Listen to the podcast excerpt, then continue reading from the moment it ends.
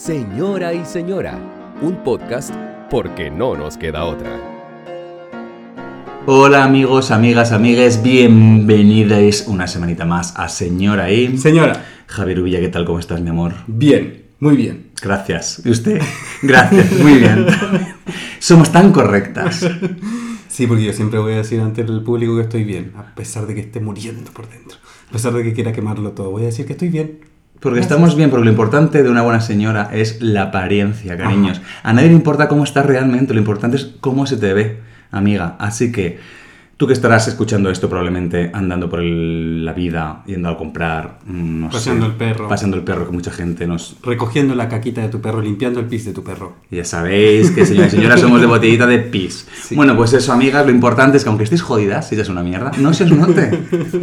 Porque, porque sí, porque lo importante es la apariencia, amigo. Pero bueno, vamos a centrarnos que se nos va la cabeza. Tenemos aquí una invitada muy especial. Sí. Eh, nos la estamos jugando Nos estamos muchísimo. jugando. Estamos apostando fuerte, ¿eh? Esta viene fuerte porque de esta nos pueden cancelar. Esta va a ser Sí. una de las de dijisteis que no lo ibais a hacer y lo habéis hecho. Hemos cedido, amigas. Lo tenemos aquí. También creo que es una cosa digna de mención porque probablemente sea un espécimen único. Sí. tenemos con nosotras un auténtico hombre heterosexual. Javi, presenta a nuestra invitada. Bienvenido primero, David. Muchas gracias por estar aquí. Gracias, amiga. Gracias a ustedes por la invitación. Tenemos aquí a mi querido amigo de la vida, eh, David Meneses. Tenemos una historia, nosotros con David nos conocimos en la escuela de teatro cuando teníamos 17, 18 años. Corría el año Desde 2002. el 2002. Uf, lo dije, quizás con eso saque nuestra edad. Y, y luego nos terminamos encontrando aquí en Madrid después de muchas vueltas. Muchas vueltas. Rick- eh, David fue huésped nuestro aquí en esos tiempos de confinamiento, en aquellos primeros días del confinamiento. Fue nuestro, nues- nuestra obra de caridad. Fue nuestro- lo recogimos en la calle. Una parte de que yo esté aquí hablando para todas ustedes es gracias a que estas dos personas me alojaron justo en un momento crítico para la humanidad. O sea, se caía el mundo a pedazos y yo tenía un refugio aquí para llegar a dormir cada noche. Y éramos tres en este zulo, cariño. Para que luego digan que no se, no se puede. no se Yo puede. voy a, voy a rememorar para siempre la imagen de, nuestros- de nosotros tres sentados en ese sofá con una pizza viendo una película y preguntándonos como ¿qué va a pasar con el mundo? ¿Qué fue? ¿Qué es esto? No, no, no. ¿Pandemia? Bueno, amiga, te hemos traído aquí invitada. En este capítulo de alto riesgo Exactamente. No nos canceléis, por favor. Que no nos quitéis las estrellitas que hemos conseguido 91. No vamos a llegar a 100, me cago en la leche. Pero bueno. Porque estamos muy preocupadas también. Siempre estamos muy preocupadas. Y estamos muy preocupadas por, el- por la heterosexualidad como concepto, ¿no? Porque escuchamos comentarios de que parece que está en peligro. Tú, David Meneses, como heterosexual, ¿estás en peligro? ¿Me siento en peligro? No, para nada. La verdad es que esos discursos rayan en, en la película de terror o en el discurso un poco de las derechas de incluir los miedos entre los medios que todos son delincuentes, que todos son la, la dictadura gay, etc. Se incluye esto de que la heterosexualidad está en peligro. Para mí... También hay que cuestionarse qué dicen, qué, a qué se refieren con heterosexualidad, pero para mí eh, la verdad es que las cosas siguen siendo la heterosexualidad un privilegio en esta sociedad, o sea, no hay que... Sí, una manera de mantener un estatus. Yo creo Exacto. que ahora también con- al preguntar cómo qué se entiende por heterosexualidad, al final la heterosexualidad es una más de las orientaciones sexuales, por decir. Luego está la masculinidad también, que también Claro. cómo se entiende ese concepto o no, te llevará por la vida de una manera u otra. Y luego está como esta idea de entender estas dos cosas como algo inseparable y que solo tienen una manera de, de suceder, ¿sabes? Como la heterosexualidad y la masculinidad juntas y solo eh, se pueden ejercer de una manera. ¿O no? Yo creo que lo que parece que está más en peligro no es tanto la heterosexualidad, porque tenemos muchas amigas heterosexuales, Ujú. hemos de decir, estos sí las tenemos, sí las hay, ¿no? Mujeres que todavía mm, están empeñadas en seguir manteniendo relaciones con hombres heterosexuales, que no entiendo por qué, porque no hay nada más pasado de moda que, un- que- que el ser heterosexual. Pero bueno, queréis estéis empeñadas en seguir siendo heterosexuales, amigas, pues seguidlo. Pero lo que sí parece que está más amenazado, ¿no? cuando escuchas estas cosas, no es tanto la heterosexualidad como orientación sexual, sino la masculinidad. Claro. ¿no? Sí, yo creo que la, la heterosexualidad en sí eh, ya es parte de un catálogo de opciones que uno tiene en la vida para relacionarse sexualmente con otros y que, sí, por decirlo así, siempre ha estado amenazado, o sea, siempre ha existido la otra posibilidad, no, no hay nada ahí que, que temer ni nada. Pero lo que yo sí creo que se refiere en todo esto es como a los... Lo que se amenaza es como los roles que han existido y que supuestamente son los roles que nos han llevado a la sociedad al desarrollo, entre comillas, que tenemos hoy. O sea, que cómo vamos a destruir el hombre con una mujer procreando niñes al mundo si eso es lo que nos ha llevado al nivel de desarrollo que tenemos hoy. Pero quizá hay que cuestionarse qué mierda el desarrollo que tenemos hoy. Claro. ¿Es realmente la mejor versión de lo que podemos tener? A lo mejor podríamos haber hecho otro avance más rápido si hubieran otras opciones antes, no sé. Sí. Eh, Y esto parte todo, obviamente, mm, como en este podcast siempre decimos, de la educación. Y nosotras que hemos sido educadas como buenas eh, señoros, porque nos han, nos han hecho señores. Luego nos desconstruimos y nos convertimos en señoras. Bueno, a ver, Pero, pero primero éramos señoros. Éramos señoros. Éramos futuros señoros. éramos futuros señoros. Todos fuimos futuros señores, yo creo. Como que la manera en que nos educaron tenía que ver con eso. Estaba pensando ahora también que como, como este, este orgullo del ser humano de ser como es por todo este camino de desarrollo que... Y claro, como que la historia de alguna manera también nos la han enseñado, obviamente con puros referentes masculinos, y como lo han hecho súper bien. Claro, claro, obvio. Eso obvio. es- Todo era una buena idea. Que toda esta, también toda esta, que yo creo que es una conducta muy masculina de, la, de convertir a personas en héroes a los cuales Mm. seguir o íconos, ídolos a los cuales seguir. O creo que son precisamente muy unidireccionales y muy poco diversos en el sentido de que se les valora por una sola cosa. Por algo actualmente estamos cuestionando mucho ah, a lo mejor hizo muy bien su trabajo, pero a lo mejor fue Sí, eh, claro. una mierda de persona, eh, esclavizó gente, eh, maltrató a sus trabajadores, etcétera, etcétera. Siempre me a acordar de un meme que había por ahí, que disfruto mucho los memes, de que era como una prueba que había contestado un niño en, el, en Chile, en el colegio, que quién fue Arturo Prat y había contestado un mal padre. Entonces la pregunta era ¿por qué un mal padre? Porque si había sido héroe, había dedicado mucho tiempo a otras cosas que no eran la familia, así que probablemente era un mal padre.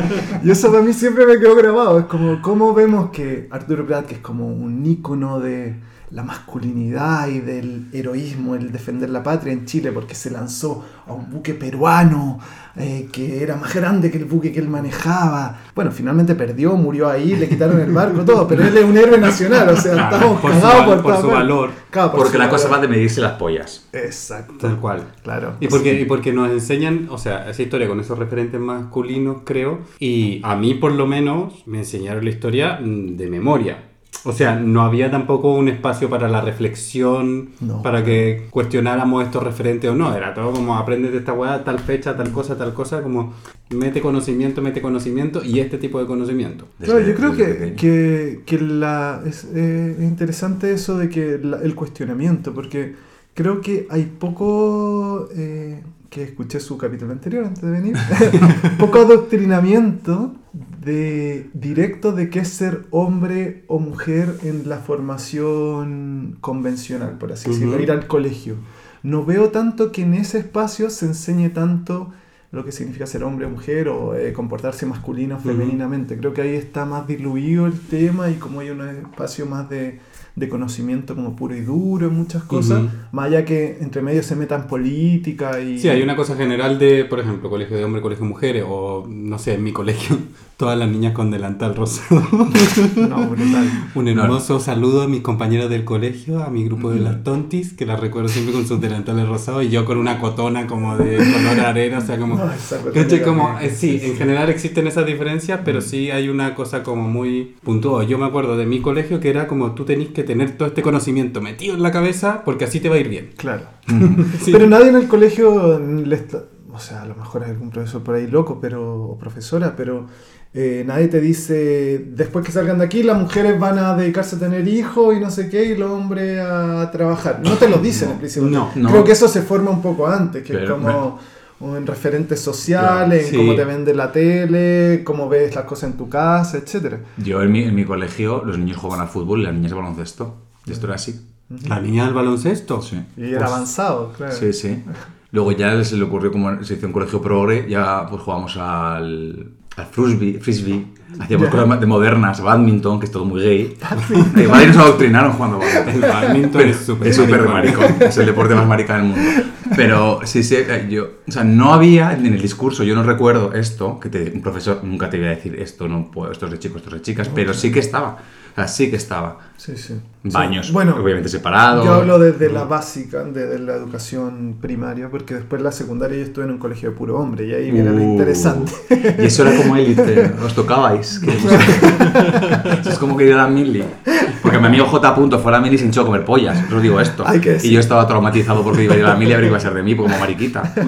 Que luego a ver qué pasa en los colegios de hombres. ¿Cómo es eso? Mira, eh, yo estaba en un colegio de hombres de lo que sería la elite, eh, no sé si intelectual, académica, elite académica la voy a llamar, de acceso en Chile. Y era súper interesante el ejercicio porque nosotros llegábamos ahí después de pruebas de selección, pero esa selección solo permitían a hombres. Actualmente, hace un par de años ya es, ya vieron el sesgo enorme que había ahí, ahora están entrando mujeres y hombres, o sea, la Mm. puede ser. Pero mm, en ese momento eran solo hombres, 45 estudiantes por curso, 17 cursos por nivel. Hostia, O sea, compro entrabais todas. Éramos Pero perdóname, ¿qué selección era esa, cariño? 700, llegamos de todas las comunas de Santiago. O sea, yo no tenía, por ejemplo, en mi curso no tenía nadie que viviera en mi comuna, que es lo que sería aquí un distrito. Ujú. O sea, todos de distintos lugares. Y la verdad es que en ese espacio sí se nos educaba muy machistamente. O sea, en el fondo se nos hablaba indirectamente al decirte aquí se, se educa la élite intelectual de este país o la élite política de este país. Somos puro hombre. Como, Ah, o sea, la élite intelectual del país son Ya, solo claro, hombres, claro. ¿entiendes? Sí. Y eso yo lo fui entendiendo después. Paralelamente siempre habían colegios que también eran solo de mujeres, que también tenían la élite intelectual Sí. de mujeres, como el Liceo 1, eh, el Liceo Carmela Carvajal, el Liceo 7. Existía una competitividad entre los colegios, en el sentido de que las Ah. plazas de admisión de las universidades eh, son limitadas, por lo tanto, si hay que ganarle, hay que ganarle a todas, a las mujeres, a los hombres, etcétera, claro. etcétera. Y en ese espacio de competitividad yo siento que sí, es donde yo más he sentido esta cosa masculina de más devoradora, más sistémica de hay que ganar un lugar, hay que pasar por encima del otro. Más allá que hayan existido nichos donde eso se resguardaba, en general era todo bastante descarnado en el sentido de que sálvate tú solo, solo esto de la meritocracia falsa de eh, solo, tu, solo tus méritos van a ser que llegues a la cúspide de todo esto, sin entender que hay un montón de otras cosas que determinan no solamente cuánto estudias, sino de dónde vienes, con quién te criaste, tu color de Claro. piel y Obvio. tu género entre medio. Por lo tanto, ya al ser todos hombres, partíamos en bastante ventaja con respecto a bastante gente. Entonces, ahí fue mi primer acercamiento a un mundo más masculino y la verdad es que yo salí como bien... eh, Machote. Bien machote. ah. No, Machote. eh, tuve mucha suerte porque me vinculé, como siempre, eh, el humano sobrevive a todo, me vinculé a espacios donde se abrían otros campos. O sea, siempre hice teatro, por ejemplo, y evidentemente ahí no podíamos hacer teatro solo entre chicos, por lo tanto venían chicas de otros colegios a- a trabajar con nosotros las obras de teatro. Tuve siempre cercanía con mujeres y además participé de Scout, entonces también era como otro espacio Otro donde espacio, si bien claro. nos tenían separados hasta Mm. cierta edad, también había mujer y por lo tanto había una relación directa. Pero yo te puedo decir que de los 45 que éramos en mi curso, esa cercanía la teníamos 6, 10 máximo, o sea, un cuarto de- del curso. El resto, si es que tenía hermana, tenía mujeres cercanas, o si había generado alguna amistad de niño.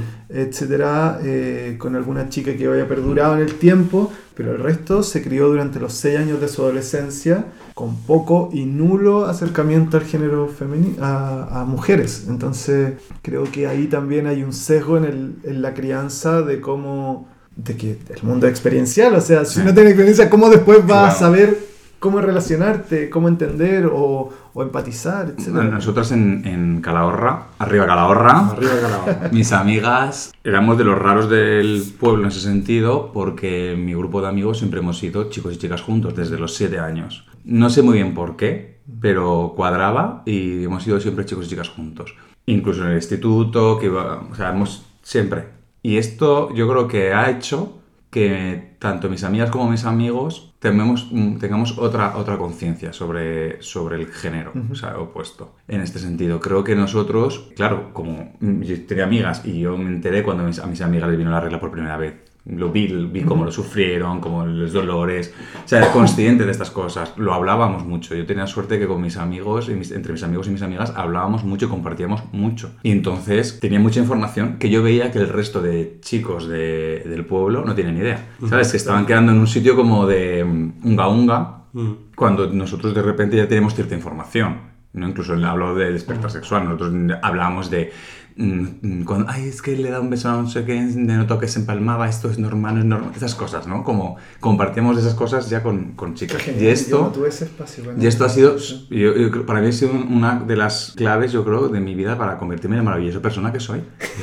Lo digo de verdad, porque si no hubiese tenido estas mujeres en mi vida, yo ahora mismo estaría dando tiros con las escopetas de mi padre y más ancho que largo, así te lo digo. Ahí hay como que sí que creo que es importante esta cosa de la mezcla. Cuando estudié en la universidad tuve la suerte de entrar en un colegio mixto. Es como que yo siempre he tenido la suerte de tener mujeres en ese sentido cerca, pero f- lo otro día lo pensáis fuerte porque mis amigos del grupo que nos juntábamos en la universidad, que nos estaréis, me estaréis escuchando, un beso amigas a todas, de los cinco chicos que éramos, no, de los seis, cuatro somos maricones y nunca lo supimos. O sea, todos hemos salido O del sea, un armario. mensaje a esas amigas de la universidad, lo que ustedes estaban pensando era verdad, porque no se lo dijeron antes a mi marido. ¿Eh? Porque, y es verdad, o sea, ninguno de los cuatro, que somos maricones ya reconocidos y, y dolientes, pero creo que tampoco había un proceso de, de de pensarnos. Es que yo creo que hay una cosa, por lo menos en mi generación, que no nos pensábamos. O sea, no había espacio, igual que no había espacio para el, para el no llorar como chica o no sé, estas cosas, no había espacio para el pensar. O sea, cogías el, el camino, ¡bum! Y el camino te llevaba para adelante. Universidad, novia, bla, bla, bla. Entonces, como que no Ah, te sí, pensabas. totalmente. ¿Sabéis lo que os quiero decir? O sea, yo hasta que no llegué a Madrid y me separé un poco de todo ese mundo y vi mi todo desde fuera, no empecé como a pensarme. Y creo que esa es una de las grandes cosas que tanto la gente del colectivo LGTBIQ como las mujeres llevan haciéndose mucho tiempo. Porque ¿cuántos hombres heterosexuales conocéis que vayan a terapia? Un, dos, tres, responda otra vez. Muy poco. Sí, algunos compañeros del colegio que eh, en ese tiempo le, le habían... no, ni siquiera era terapia, le habían diagnosticado como... Ah, ¿cómo se- claro. Sí. hiper- Niño hiperactividad. Ritalin, claro, niño Niño Ritalin. Ritalin, o sea, ni siquiera era terapia, le enchufaban una pastilla y ya está. Claro. ¿sabes? O sea, salvo estas cosas puntuales, o que el padre muriese en estas circunstancias, o cosas así, ningún, yo de mi, de mi gente cercana, ningún tío heterosexual va a pasar por terapia, ha pasado por terapia. Sí, sí. Y Es así. Porque claro, es que no les ha hecho falta. Porque el mundo estaba hecho a su medida, para ellos. Y, y no les estoy culpando, ¿eh? Digo que es que está- se lo han encontrado así. Sí, pero el que esté hecho a su medida no significa que no necesiten terapia o que de cara al público y a la sociedad tengan una, mm, una actitud y por dentro estén llenos de rollo y como con, O sea, con ya una depresión por ahí. yo o que me sea, relaciono principalmente con espacios más masculinos y, bueno, no me he vinculado porque después estudié teatro y otro otro otro cuento cantó ahí, y pero ahí eras. Ahí minoría.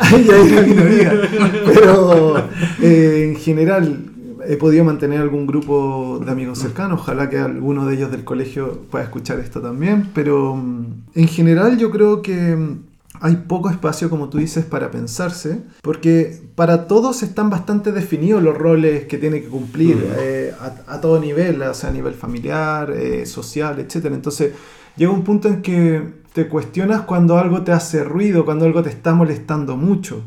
Pero tú puedes ser en esta sociedad hombre blanco o en Chile que no somos propiamente blancos, pero quizás más claro, si eres en Chile hombre y más claro que el resto. Y de ojito claro eh, ya... de ojito claro, eh, probablemente te encuentres menos con ese choque, con menos choque. O sea, para mí, por ejemplo, el ir a terapia fue a partir del choque que me producía el no saberme relacionar muy bien en términos afectivos con una mujer. Y fue un tema que entiendo que viene de mi poca formación a nivel de adolescente de relaciones con mujeres que pudieran ser tan abiertas como la que tú tuviste, de decir esto es normal, esto Mm. pasa, etc. Entonces, ante, hasta que no me encontré con ese problema, no fue para mí necesario ir, porque yo en Chile soy una persona que, volviendo a los memes, como de- de- del catálogo este de qué tan blanco, qué tan negro es, probablemente estoy en la rama más blanca que más negro, ¿se entiende? Mm. Por lo tanto, tengo bastantes privilegios también, de, no de ser solo del, del hombre eh, heterosexual, sino también de raza.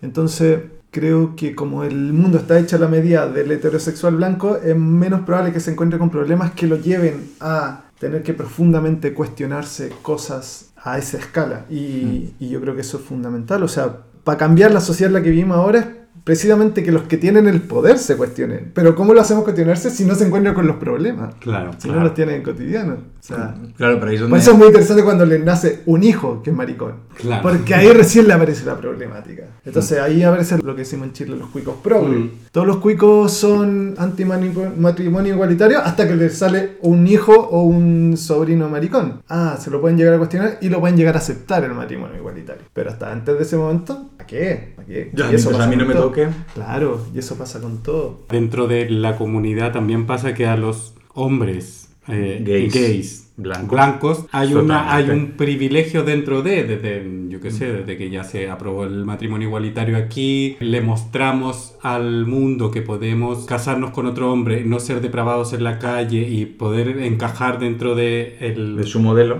y podemos vivir en sociedad y darnos la mano y no escandalizar a tus niños. Como que también hay una parte de esa comunidad que se acopló a eso y que también vive dentro de ese privilegio, entre comillas, y que luego también cuando vota, vota lo que vota. Claro. ¿Sabes? Ay, la Entonces, madre que me parió. El domingo, amigas, hay que votar. el domingo hay que votar. El por domingo favor. hay que votar. Por favor, si queréis que estas señoras sigan bien de la cabeza, votad bien. Pero sí, También por las leyes que no podemos votar aún. Por favor. Por favor. Pero sí, al final yo creo que la, la pregunta con la que es como la que decías tú, David, que es como cómo hacer que esos que tienen más hilos para mover más cosas eh, se cuestionen esto también. Porque nosotros no los podemos cuestionar, no lo, lo podemos reflexionar, hacer un podcast, pero si esto no, no sube, es como que seguimos donde mismo, ¿cachai? Claro. No Sí. sé. Es, es difícil porque también se va formando est- estos guetos donde todos manejamos la misma Mm. información y todos nos aplaudimos lo mismo y todos criticamos lo mismo, pero la realidad es que afuera es otra cosa. O sea, yo te puedo hablar de mis amigos heterosexuales que precisamente siguen siendo mis amigos heterosexuales porque en el fondo compartimos un poco estas visiones. Pero el mundo heterosexual en general, creo, mi visión es que no es así, no es así Mm. ni de abierto ni de puesto a instalar nuevas palabras, nuevas políticas, nuevas eh, formas de relacionarse en su cotidiano, para nada. En general son, son gente más funcional, creo yo. Porque Mm. como el mundo está hecho a la medida, eh, tienen muy claro lo que tienen que hacer. O sea, tienen que estudiar, terminar de trabajar. El, para la heterosexualidad el método está más claro, creo. En el sentido de que para ser exitoso heterosexual Sí. tienes que cumplir las barreras que te viene históricamente pidiendo, o, o quizá en el siglo XX, la sociedad, que es como eh, estudiar una carrera, que tenga un cierto estatus socioeconómico, en ese lugar encontrar una pareja, que antes era una pareja que se quedara en la casa, ahora una pareja que probablemente ojalá tenga el mismo estatus de éxito laboral que tú, Ujú. quizá, y con eso avanzar a en un momento tener hijos y, y ya, esa Y fue tu el sistema a la vida. capitalista. Sí, claro, Claro, pero es que consumo. yo creo que un problema que aparece ahí, que también tiene que ver con la falta de, de terapeuta y de terapia, es que para seguir ese modelo que está súper claro en un hombre heterosexual, tú tienes que tener éxito en ciertas cosas. Para llegar a ese éxito tienes que tener las oportunidades, la oportunidad de tener una educación, la oportunidad luego de tener un trabajo. Hay un camino que tú tienes que seguir. Y si no puedes seguir ese camino, porque la vida es una mierda, porque la vida es eh, real y suceden cosas, seguramente eh, se te va a generar mucha frustración. Entonces yo creo que ahí hay también un camino que seguir, pero que si no lo puedes seguir genera mucha violencia. Y creo y que en eso es- esto el hombre es el rey. entonces Sí. creo que ahí se, como que se justifica una parte de, de la masculinidad, de esta masculinidad que nos gobierna, que tiene que ver con la violencia que está como justificada. Mm, Porque eh, si yo no puedo lograr esto es porque me pasa esto, entonces puedo patear lo que yo quiera. o, o el hecho, o yo tengo derecho a, si esta chica mm, ha sido simpática conmigo y me ha sonreído y tal, tengo derecho a, porque es así, porque Claro. es mi derecho y porque esto ha sido así toda la vida y porque, y yo creo que sí que el hombre entendido hombre como macho, como en esta cosa masculina tóxica, que también está muy de moda esto, la masculinidad tóxica, claro, creo que también lo que le está pasando un poco es que ahora mismo hay muchos sectores alrededor sacando espejos. O sea, para mí el feminismo lo que está haciendo es sacarse el espejo y decir, te das cuenta que, que esto por aquí no pasó, que esto no tiene sentido, que esto no está... Por primera vez, que es donde dices, ¿cómo hacemos que esta gente llegue a esto? Ujú. Dando patadas, dando patadas y sacudiendo, y sacudiendo el avispero. Lo que pasa es que el avispero se las avispas y nos van a picar. Pues bueno, pues nos picarán. Pero hay que, hay que reventar el avispero. Y el hombre, su forma de reacción es, para mí, la violencia. O sea, para mí la masculinidad es igual a violencia.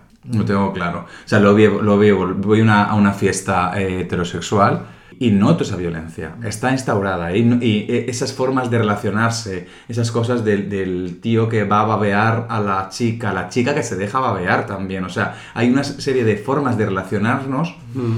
entre nosotros también como sociedad que creo que son un poco mierder. Y no solamente hablo del, del- del macho en, el, lo- en lo hetero, sino también en lo macho no gay. Porque esto es otro melón Sí, que también sí. hay que abrir. El, el macho busca macho, el mask por mask en Grinder, el yo soy un tío a mí la pluma eh, la respeto pero no me va. Claro. Entonces yo creo que el concepto este de lo masculino Yo eso quisiera, claro, abrir porque creo que eh, evidentemente yo lo estoy viendo. Defiéndete como heterosexual. Claro. Como macho, Me defiéndete cuesta como, como- sin- defiéndete como un hombre. Sin cagarla, lo tengo que decir, lo tengo que decir, porque claramente eh, estoy hablando desde este lugar, que estoy en el lugar de privilegio sistémico, pero a mí me pasa de que en el fondo, ¿qué entendemos como masculinidad? Básicamente lo que tenemos actualmente como masculinidad asociado a machismo, que es como Mm. la imagen de un macho eh, dominante, que atropella, que no piensa en otros, poco empático, etcétera, etcétera, etcétera.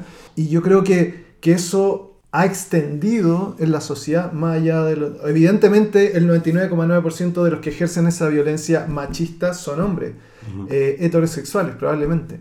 Pero también se puede trasladar a otros lugares, o sea... Sí, yo te digo, yo, yo he trabajado, yo una gran parte de mi vida aquí en Madrid la he trabajado en un bar marica eh, de camarero y veo que esas conductas que tú dices eh, de un chico babeando o cortejándolo, como se quiera decir, a una chica, eh, con cierto grado de violencia, con cierto abuso de su lugar privilegiado, ya sea porque tiene dinero, porque es blanco, lo que sea, también lo veo en el Sí, bar sí. entre hombres maricas. Sí.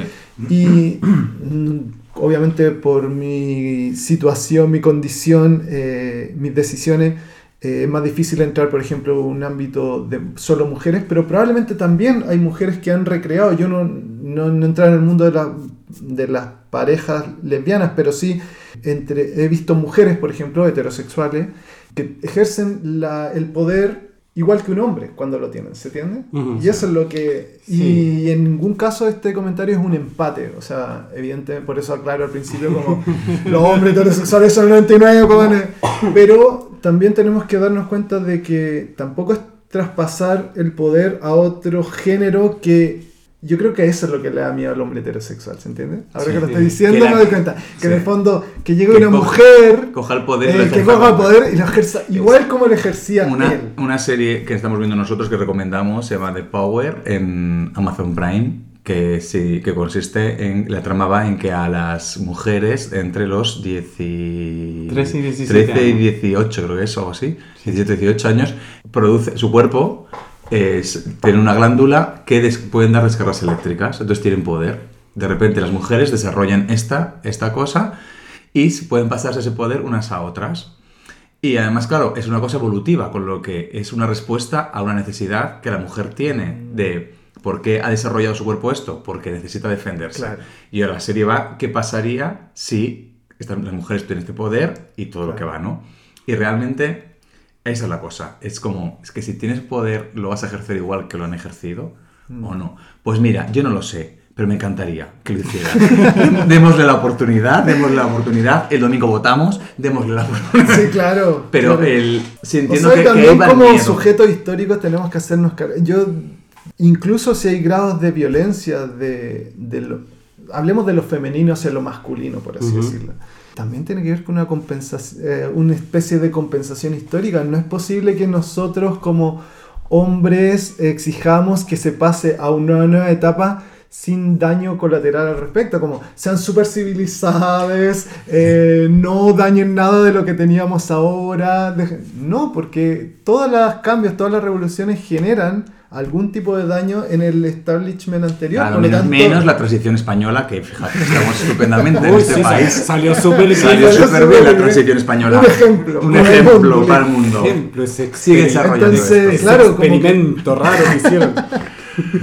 Y ahí hay que callarse un poco. O sea, nosotros- por eso valoro que me hayan invitado en el cincuenta y tanto programa, o sea, que una voz de la heterosexualidad haya aparecido muy después. Eh, porque nos toca un poco callarnos en este caso eh, Sí. a, a los chicos heterosexuales No, y un poco creo que escuchar también- otras cosas y si nos toca hablar como en este caso un poco nos sumemos a las causas más que venir a decir, oye, pero es que si hacen eso me van a cortar un Mm. pedacito de mi territorio. Es que no se trata de eso. O sea, Claro. entendemos, o sea, yo entiendo que hay un sacrificio en virtud de un beneficio mayor, que es que todos en algún momento tengamos los mismos derechos a las cosas. O sea, es como, yo veo como el proceso de la masculinidad o los machos en este caso como un poco lo que fue, si lo pongo en algo muy concreto, la reforma agraria en Chile. O sea, gente que tenía mucho poder, muchas tierras y es como, bueno, el gobierno va a venir y les va a expropiar. Es que van a voy a perder Voy a ese perder, pedacito sí. de tierra. Bueno, no es ni un quinto de lo que tienes. O sea, eh, está bien que te toque perder algo porque históricamente, eh, Porque nunca deberías haber tenido tanto. claro, o sea, Porque no era necesario que tú, una persona, dos personas con tu familia tengáis todo esto como si fuerais Mufasa. No es necesario. No es necesario. todo lo que ve hasta el horizonte será tuyo. No es necesario. ¿Viste? Ahí hay una promesa de heterosexualidad Ujú. masculina. Eso es lo que venden. Y, y mucho se habla de lo que le venden a las mujeres las películas de Disney y poco lo que les venden a los hombres las películas de Disney. Y les venden un montón. Sí. Es un montón lo que se les vende en el imaginario a, a los hombres desde esas perspectivas. Claro, no tiene la, el brillo que tiene una princesa. Por supuesto. Claro. Porque me me ha comprado a mí un vestido estupendo. Yo no, pero tienen unos pelazos. sí. Eso sí. Hay unos pelazos. unos pelazos sí. y unos caballos. Porque que, me a mí. que esos caballos Y- cuestan dinero. Y ¿eh? unos torsos. Porque anda que hay, anda que hay un personaje masculino de, de Disney Con un, con un cuerpo que no sea normativo. No, además que son son súper drásticos. O es el guapo o es el amigo tonto. Exactamente, sí, no hay nada. no hay- nada. Son las dos. Tal cual. Destinado a ser príncipe, sin hacer nada. Esos son los Claro. referentes. O sea, y, y en bueno. eso caemos todos más en el amigo tonto que en el príncipe. Entonces, y, y ahí hay un montón de información que no ha sido digerida de que. de- o sea, lo mismo que decimos ahora, Mm. Mufasa. O sea, hay una historia también de traspaso de poder de uno a otro, de quién tiene el poder, de una de mujer dejar que también tu huella en, el, en, el- en este territorio, en este planeta. O sea, si, si no dejas tu semilla en un hijo, eh, no eres nadie. Si no, si no continúas tu legado, el apellido, siempre el del padre primero. Tal ¿Cachai? cual. Como ese, ese tipo de cosas. de defender tu herencia, Mm. de defender, de tener que vengar a tu padre. O sea, Uf, qué pereza vengar a mi padre. Calla, se- calla, calla. ¿Se entiende? Como lugares que, si nos ponemos a pensar, son súper tóxicos también y a lo mejor atacando eso con tanta intensidad como lo referente de la mujer en Mm, la película. sí. ¿Se entiende? Que hasta en eso se nos perdona. Porque Mm. se ataca primero el referente de la mujer en la película Disney antes que al hombre. Y el hombre es tan responsable. En el imaginario, ¿y qué hace un hombre? O sea, la cenicienta, ¿qué hace un hombre? Puto nada. Nada. Nada. Pone un zapatito a un la- montón de mujeres con la- Joderle la vida a una muchacha, sea- básicamente. Y así en, en casi todo. Actualmente las películas han avanzado un montón y es súper más interesante lo que Claro, empieza pero, a pasar. claro, pero también creo que esto tiene que ver con, vuelvo a lo de no haberse pensado. O sea, de repente cuando nos hemos estado comiendo estos artefactos culturales Mm. desde que éramos niñas, eh, cuando de repente el feminismo eh, empezó a levantar la tapa de estas cosas, fue cuando de repente analizamos se analizó y dijeron, hostia, esto, esto es tóxico, tal, pero como, como lo masculino, vuelvo lo mismo, nadie se, lo ha, nadie se lo ha planteado hasta que, hasta ahora, no nos hemos dado cuenta que, pues eso, que estos referentes que también hemos comido, no los hemos comido igual. Pero yo creo que se ha cuestionado porque es muy frágil también. Sí, ¿qué es la masculinidad? ¿Qué es ser ¿Qué masculino? es ser masculino No. hoy? O sea, yo. mm, ¿qué, ¿Qué me hace ser masculino? O sea, ¿qué es? Porque también, por ejemplo, eh, en el último tiempo, por la lectura o por gente que he conocido, me porque más a estás- la problemática o trans, por porque ejemplo. estás viviendo con una persona muy... estás porque claro, es que también estamos viviendo que tú compartes la vida con un maricón con coño. Y esto es así. ¿Verdad, amiga? También, también. Esto es así. Sal- saludos, Saludos. a punto te A queremos. punto. A punto te queremos. te amo. Pues amiga. esto, claro. Que tú estás siendo muy moldeado. Claro, Incluso, pero- incluso, incluso, mm, ¿cómo es? ¿Cómo es la palabra? Adoctrinado. Adoctrinado. Adoctrinado. Ideologización Muy de la ideología de género. Ah, sí, esto es otro melón. No, pero, pero pasa que. ¿Qué es lo masculino? O sea, en el momento que alguien hace transición, por ejemplo. Mm. ¿Qué es lo que cambia? Cambia su voz, cambia su, su fisiología, Aspecto físico. su aspecto físico, eh, cambian su hormona. ¿Es eso lo que nos hace masculinos? Que debiésemos defender, por así decirlo. Mm. ¿Se entiende? Porque es como que hay un espectro como de lo masculino o lo femenino, ¿sabes? Pero Claro. que, creo que no, que no es algo como inamovible o que creo que para allá vamos, a que, O sea, sea, que sea algo que se pueda mover. Hace 50 ¿Sabes cómo años era femenino cocinar en la casa. Claro. Y yo cocino hoy día en mi casa más que mi pareja, que es mujer.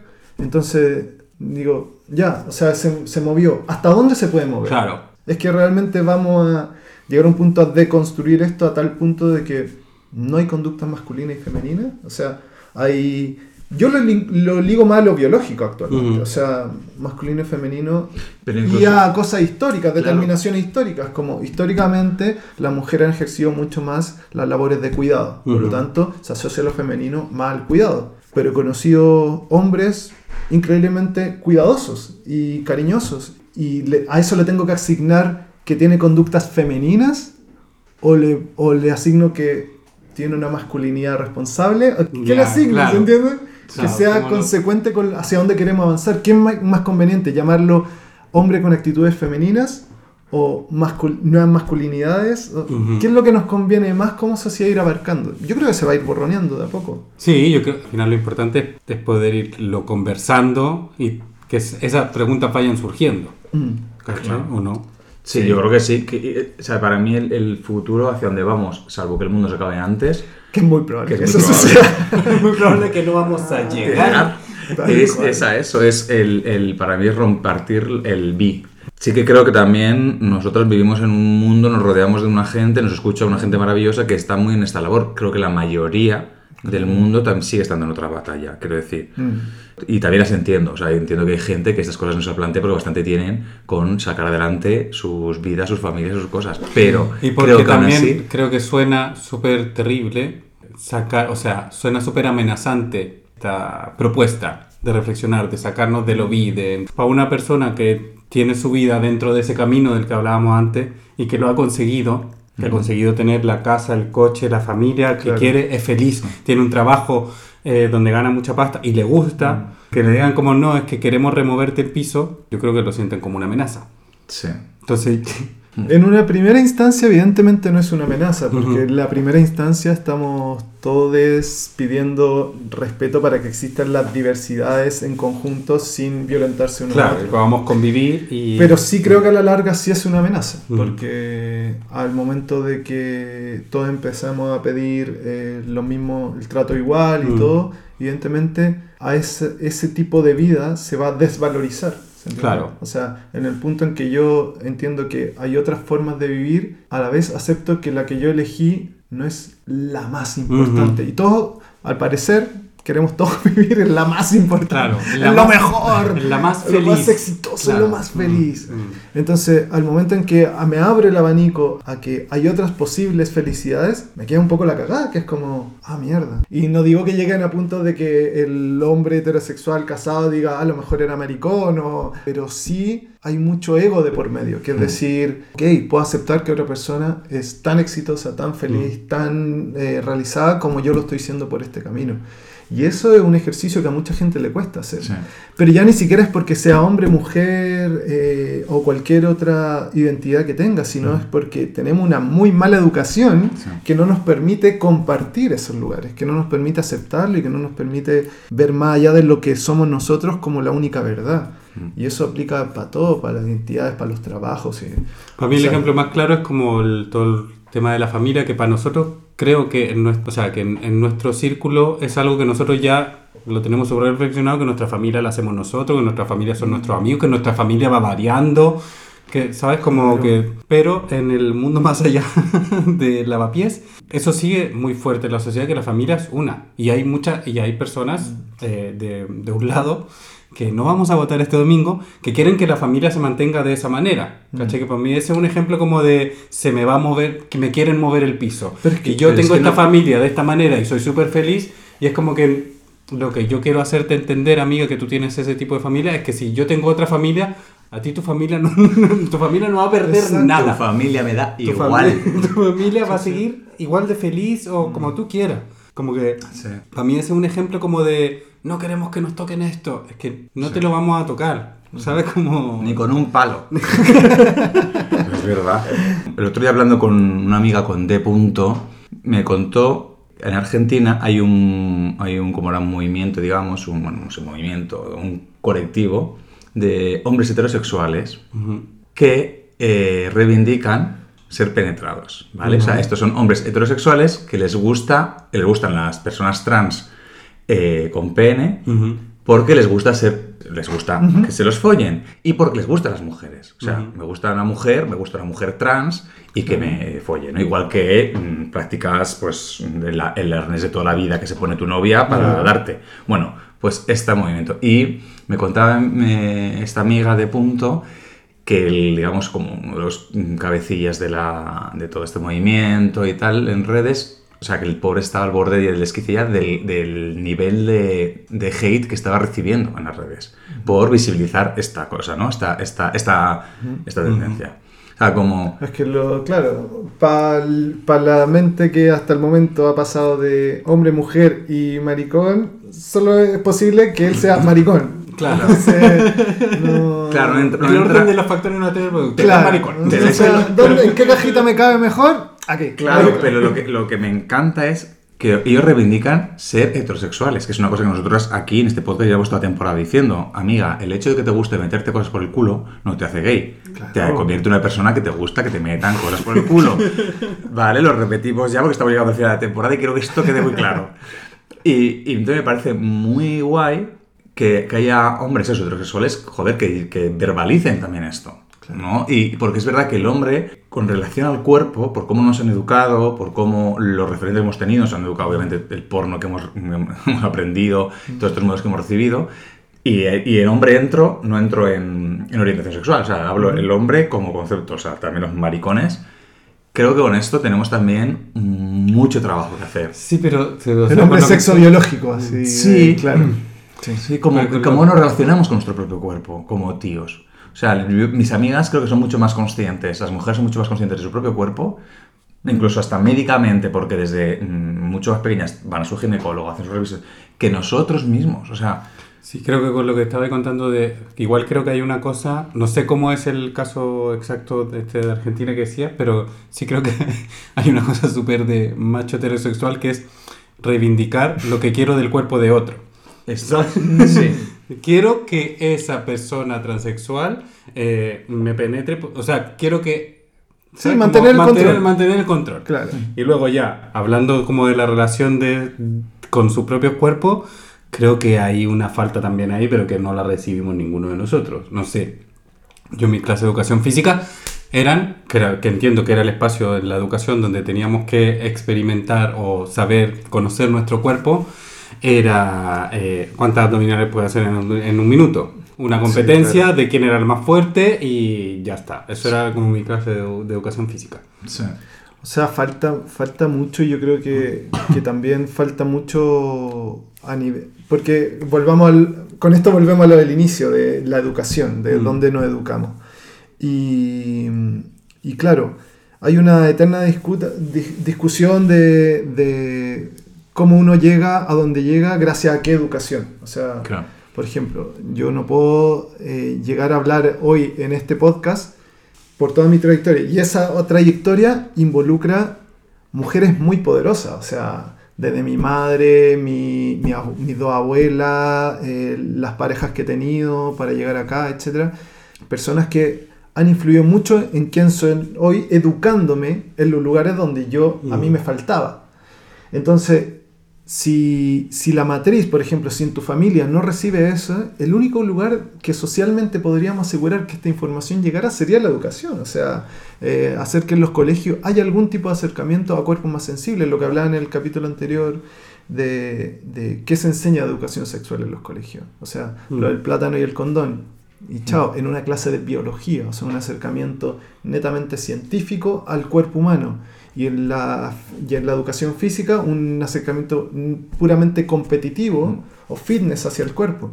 Pero nadie te enseña el cuerpo sensible, entonces, en las prácticas, por ejemplo, sexuales, porque hay tanto heterosexual eh, avergonzado porque le gusta que le metan un dedo en el culo.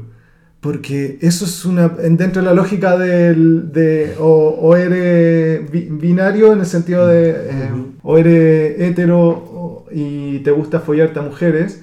O eres eh, maricón y te gusta que te follen. Un dedo en el culo significa que a lo mejor soy maricón. Claro, ¿Se sí. ente? Sí, Y- Dentro de esas dos opciones, mierda, estoy más cerca de lo Estoy más maricón. cerca del maricón. Busca en que- Google, bus- pon en Google meter un dedo en el culo y te sale esto.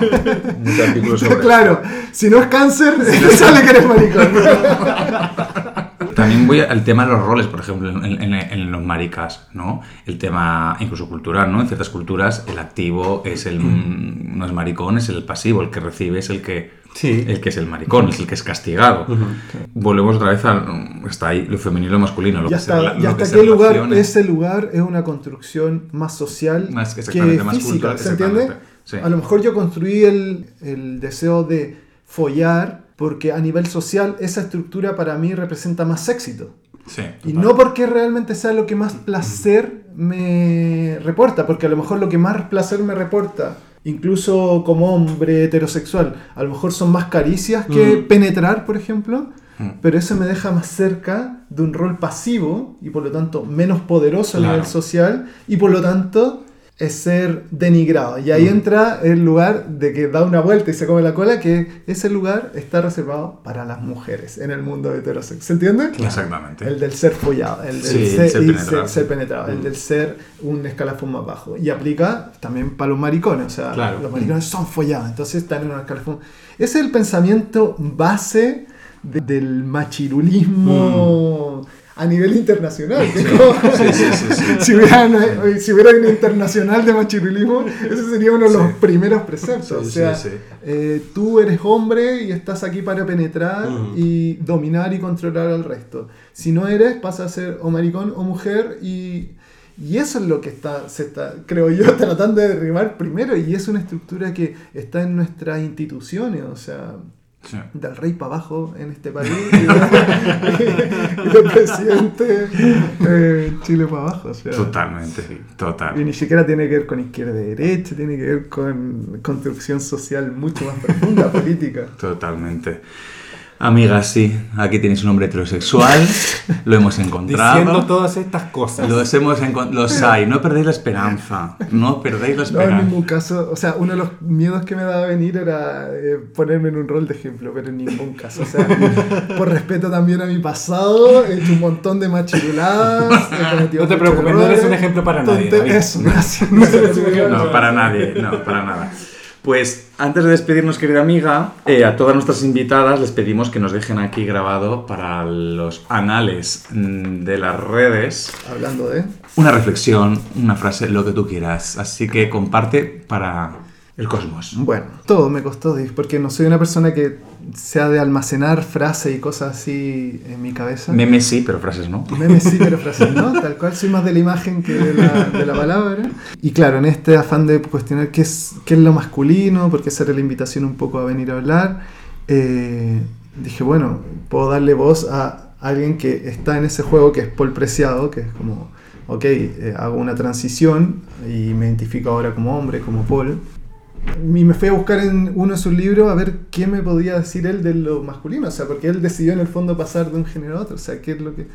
Y encontré una frase que me dio vuelta a la cabeza porque creo que un poco a lo que debiésemos aspirar a largo plazo, si es que ese largo plazo existe, porque probablemente se acabe antes. Es una ponencia que hizo en un momento que le invitaron a hablar sobre la valentía de ser uno mismo, ¿ya?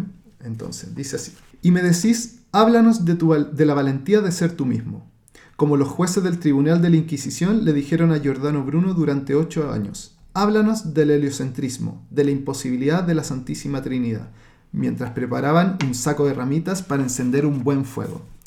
En efecto, como Giordano Bruno, y aunque vuelo también a humo, pienso que un pequeño cambio no va a ser suficiente, que va a haber que pegar una buena sacudida a todo esto, hacer saltar el campo semántico y el dominio de lo pragmático, despertar del sueño colectivo de la verdad del sexo, como tuvimos un día que despertar de la idea según la cual el Sol giraba alrededor de la Tierra.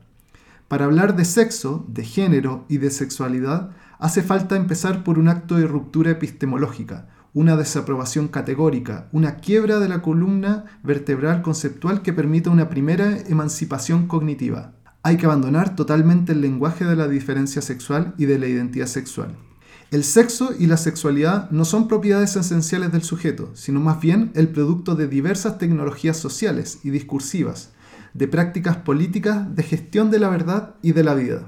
No son el producto de vuestro coraje. No hay ni sexos ni sexualidades, sino usos del cuerpo reconocidos como naturales o sancionados como desviados. Y no vale la pena que saquéis la última carta trascendental la maternidad no es sino otro uso posible del cuerpo, en ningún caso una garantía de diferencia sexual o de feminidad. Pues mira, podríamos haber leído esto y haber un capítulo, cariño. Porque, hija, qué, qué, bien explicado, qué bien explicado, Copón. Eso. Pues, queridas escuchantes, llegamos al final. Os dejamos con esa reflexión, a ver cómo quedáis. A ver cómo quedáis, finas. La semana que viene vamos a venir con nuestro último capítulo de la temporada. Sí, último capítulo. Así que tenéis la última oportunidad para escribirnos vuestras consultas, vuestras dudas, vuestras preguntas, vuestros comentarios sobre qué os ha parecido la temporada, lo que queráis a través de DM en Instagram, se- arroba señora y señora. Pueden ser preguntas, comentarios, también piropos y frases bonitas. y ya O está, ¿eh? nudes también. Fotopollas, muy a favor de la fotopolla. No vamos a mostrar la fotopolla, pero sí la reacción sonora. a esa. Exactamente, ese fotopolla. Eh, ya llega el veranito y ya estamos hasta el coño ya. Eso. No, es que no tenemos A más que descansar, decir. por favor. No tenemos más que decir. Gracias, Muchas David. gracias por la invitación. y- Gracias, amiga. Un placer. Eso, Vuelta a tu casa. eso, por favor. Al, al nido. Al nido que te acogió. donde salen Y- todas estas ideas. Y nos vemos la próxima semanita entonces. Adiós. Adiós, amigas.